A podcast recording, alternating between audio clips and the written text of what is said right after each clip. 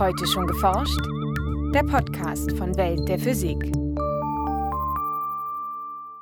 Auch ohne Wettervorhersage merken wir recht schnell, ob die Sonne scheint oder ob es in Strömen regnet.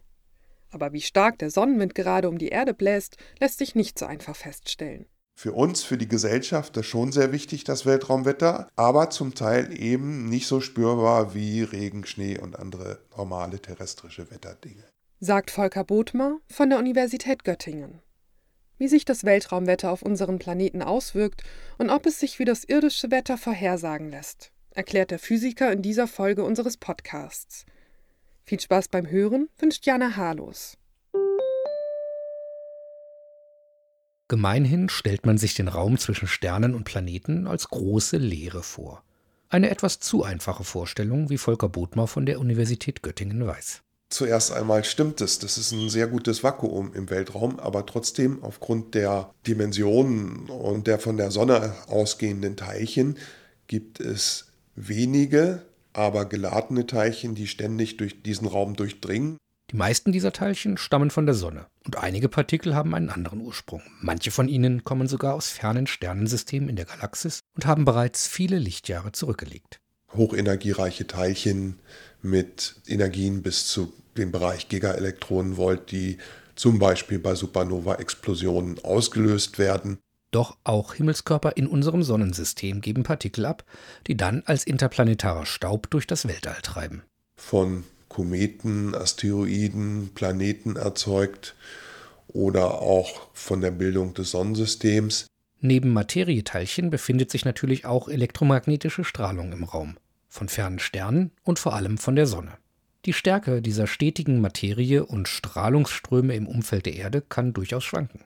Das momentane Weltraumwetter wird dabei maßgeblich von der Aktivität der Sonne bestimmt. Auf ihrer Oberfläche brodeln extrem heiße Gasblasen und ihr starkes Magnetfeld führt immer wieder dazu, dass Materie in gewaltigen Eruptionen ins All geschleudert wird. Damit Partikel die Sonne verlassen können, müssen sie eine Bedingung erfüllen.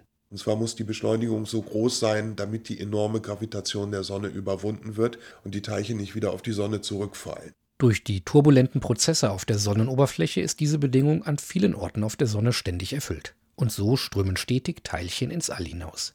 Tatsächlich verliert der uns nächste Stern auf diese Weise pro Sekunde etwas mehr als eine Million Tonnen an Masse. Die Partikel wehen dann als Sonnenwind durch das Sonnensystem und darüber hinaus bis etwa zum 150-fachen Abstand zwischen Sonne und Erde. Und dieser Sonnenwind in Form geladener Teilchen, also Wasserstoff, Heliumatome und Elektronen primär, strömt nun gegen alle Objekte äh, des Sonnensystems an. Das sind Planeten, Kometen einschließlich unserer Erde und löst bestimmte Effekte aus, die wir auch zu spüren bekommen. Das Magnetfeld der Erde lenkt die elektrisch geladenen, einprasselnden Teilchen ab, sodass diese nur in bestimmten Regionen ihren Weg in die Erdatmosphäre finden. Dort werden sie abgebremst und rufen Polarlichter hervor. Dank der natürlichen Schutzmechanismen des Planeten, also dem starken Magnetfeld und der ausgedehnten Erdatmosphäre, ist der Sonnenwind meist ungefährlich, sowohl für uns als auch für unsere Technik. Erst bei starkem Sonnenwind kann es zu Problemen kommen. Die Stärke des Sonnenwindes hängt erstmal primär von den Ursprungsgebieten auf der Sonne ab. Da gibt es den schnellen Sonnenwind, der kommt aus sogenannten Löchern in der Sonnenatmosphäre. Das heißt, da ist keine Corona oder keine Atmosphäre in größeren Höhen vorhanden und die Prozesse, die zur Beschleunigung führen, treten kurz über der Sonnenoberfläche selbst auf. Die Corona ist die stark aufgeheizte äußere Atmosphäre der Sonne.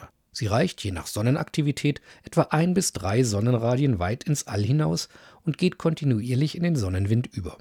Während in der Corona Magnetfelder das Material festhalten, kann es in koronalen Löchern entweichen. Wenn die Löcher in Richtung der Erde zeigen, dann können wir mit schnellem Sonnenwind rechnen. Das haben wir insbesondere auch über den Sonnenpolen festgestellt, wo die Löcher primär sitzen. Dann gibt es den langsamen Sonnenwind, der hat dann nur noch die halbe Geschwindigkeit von etwa 300, 400 Kilometer pro Sekunde. Da gibt es verschiedene Mechanismen, sodass man annimmt, dass die Magnetfelder nie konstant sind oder vollkommen geschlossen, weil ja auch die Sonne ein Gasball ist, wo ständig dynamische Prozesse stattfinden, sodass dann immer da Teilchen rauslecken auf verschiedene Art und Weise, die dann aber nicht so, so auf diese hohen Geschwindigkeiten kommen. Das ist der langsame Sonnenwind. Dazu kommen noch sporadische Massenauswürfe, die auf einen Schlag riesige Mengen an Materie ins Weltall schleudern und den Sonnenwind gewissermaßen zum Sturm anwachsen lassen. Astronomen beobachten die Vorgänge auf der Sonne inzwischen sehr genau, sowohl mit Teleskopen auf der Erde als auch mit Raumsonden im Weltall, sodass sie recht gut vorhersagen können, mit welcher Geschwindigkeit und Intensität der Sonnenwind in den kommenden Stunden und Tagen auf die Erde treffen wird. Die Vorwarnzeit hängt davon ab, um welche Art von Sonnenwind es sich handelt. Bei Sonnenwind, schnellem Sonnenwind aus koronalen Löchern wissen wir, dass die Geschwindigkeit 400 bis 800 Kilometer pro Sekunde beträgt und das entspricht einer Ausbreitungszeit von zwei bis vier Tagen. Der langsame Sonnenwind braucht sogar fünf bis sechs Tage bis zur Erde. Anders verhält es sich dagegen bei gewaltigen Sonneneruptionen, den sogenannten koronalen Masseauswürfen. Mehrere Milliarden Tonnen an heißem Gas werden dabei auf einen Schlag ins All katapultiert, mit enormen Geschwindigkeiten. Diese Ausbrüche können dann zu Beschleunigungen von mehreren tausend Kilometer pro Sekunde führen. Und dann haben wir im Extremfall zwölf Stunden, halben Tag etwa, die die Ausbreitung des Sonnensturms von der Sonne bis zur Erde dauert. Und in der Geschichte, in den Aufzeichnungen ist der kürzeste Zeitraum 14 Stunden gewesen, sodass wir diesen halben Tag annehmen für unsere Vorhersagen, Vorwarnung. Bei solchen heftigen Teilchenschauern verformt sich die Magnetosphäre des Planeten und an den Polen treffen vermehrt Sonnenpartikel auf die Atmosphäre. Wenn die geladenen Teilchen den Stickstoff in der Luft ionisieren, flackern Polarlichter auf. Doch es gibt auch negative Folgen für die Erde und ihre Bewohner. Denn die geladenen Teilchen besitzen, ähnlich wie radioaktive Strahlung, eine ionisierende Wirkung und können dadurch das Erbgut schädigen oder elektronische Bauteile stören. Das gilt insbesondere für Astronauten oder Satelliten, die den natürlichen Schutzschild der Erde verlassen. Natürlich ist es so, wenn man jetzt an die Raumfahrt denkt, dann ist natürlich eine Strahlungsbelastung für Astronauten eine sehr bedrohliche Sache, weil zum Beispiel der Mond keine Atmosphäre hat und äh, Teilchenereignisse von der Sonne schon sehr hohe Strahlendosen auslösen können. Das gilt auch für den Flugverkehr, wenn viel geflogen wird, wobei da die Erdatmosphäre die abschirmende Rolle übernimmt. Die aus dem All einprasselnden Teilchen werden zwar in der Atmosphäre abgebremst, doch durch indirekte Effekte kann es auch am Erdboden zu technischen Problemen kommen. Die geladenen Teilchen verformen nämlich das Erdmagnetfeld. Dieses zeitlich veränderliche Erdmagnetfeld induziert wiederum elektrische Ströme, zum Beispiel in Überlandleitungen oder Pipelines, mit beachtlichen Stromstärken von bis zu einigen hundert Ampere. Und die Stärke dieser Ströme und die Frequenz dieser Ströme sind die beiden Faktoren, die auslösenden Momente für das System, für den Transformator. Das wird induziert in den Transformator und dann kann es zu Sättigung führen, zur Erhitzung bis zum Ausfall. Für die Betreiber von Stromnetzen ist die Vorhersage eines magnetischen Sturms also sehr wichtig. Ausfälle von größeren Teilen des Stromnetzes sind allerdings nur in Gegenden höherer geografischer Breiten zu erwarten, in denen die geladenen Partikel tief in die Atmosphäre eindringen. 1989 führte ein heftiger geomagnetischer Sturm etwa zu einem mehrstündigen Stromausfall in der Region um Montreal in Kanada.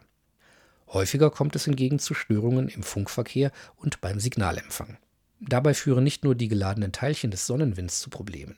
Neben den koronalen Massenauswürfen kommt es auf der Sonne auch zu Ausbrüchen elektromagnetischer Strahlung, sogenannten Flares. Das sind gewaltige Lichtblitze in weiten Wellenlängenbereichen bis hin zu ionisierenden UV- und Röntgenstrahlung. Und diese Lichtblitze verändern die äußere Atmosphäre, wie es auch der dann später anströmende oder sich verändernde Sonnenwind tut. Dadurch wird die Teilchenzusammensetzung der Ionosphäre, der, also Atmosphärenschichten in 100 Kilometer Höhe und darüber bis etwa 1000 Kilometer Höhe beeinträchtigt, verändert. Es fließen Ströme und es kommen auch Dichteveränderungen zustande, die zum Beispiel zur größeren Reibung für Satelliten führen, sodass bei einem Sturm 1989, kann ich mich erinnern, der Solar Maximum Mission Satellit 5 Kilometer an Höhe verloren hat. Die Vorhersage solcher Flares gestaltet sich derzeit noch schwierig, denn die elektromagnetische Strahlung bewegt sich mit Lichtgeschwindigkeit fort und erreicht bereits nach etwa acht Minuten die Erde. Das ist so, den Sonnensturm, das Eintreffen können wir vorhersagen mit einer gewissen Genauigkeit und haben dann Vorhersagezeiten von einem halben Tag bis zu mehreren Tagen. Was aber die Strahlungsausbrüche angeht, die sehen wir erst in dem Moment, wo sie auch stattgefunden haben. Dann ist das Licht aber schon da. Und das heißt, da müssen wir dann andere Vorhersagen ausarbeiten, zum Beispiel auf Gebiete auf der Sonne schauen, die wir mit dem Satelliten sehen, bevor sie der Erde zugewandt sind. Die bisher betriebenen Sonnenbeobachtungssatelliten sind noch nicht speziell auf die Vorhersage des Weltraumwetters optimiert. Bisher liefern sie vor allem Daten, um die Mechanismen in der Sonnenatmosphäre besser zu verstehen. Satelliten, die wie die irdischen Wettersatelliten fortwährend Auskünfte über das Weltraumwetter geben, werden zurzeit geplant. Dabei ist nicht nur die Vorhersage von magnetischen Stürmen oder Flares relevant. Damit man weiß, auch eine ruhige Phase, wenn wir sagen können, die nächsten 14 Tage ist auf der Sonne nicht viel los, dann kann man natürlich Messkampagnen planen, Landvermessungen mit GPS-Signalen durchführen weil man nicht damit rechnen muss, dass die ganze Kampagne, die ja Geld kostet, Kosten verursacht, gestört wird.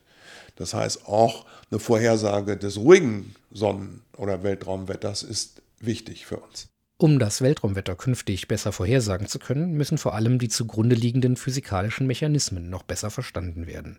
Etwa wie genau koronale Masseauswürfe und Flares auf der Sonne entstehen. Die Vorwarnzeiten zu erhöhen und die Stärke eines bevorstehenden Sonnensturms abschätzen zu können, ist wichtig. Letztendlich aber müssen wir das Weltraumwetter, genau wie das Wetter auf der Erde, nehmen, wie es kommt. Es bleibt also nur, die von uns genutzten Technologien möglichst störungssicher gegen die Einflüsse des Weltraumwetters zu gestalten. Ein Beitrag von Jens Kube. Welt der Physik wird herausgegeben vom Bundesministerium für Bildung und Forschung und von der Deutschen Physikalischen Gesellschaft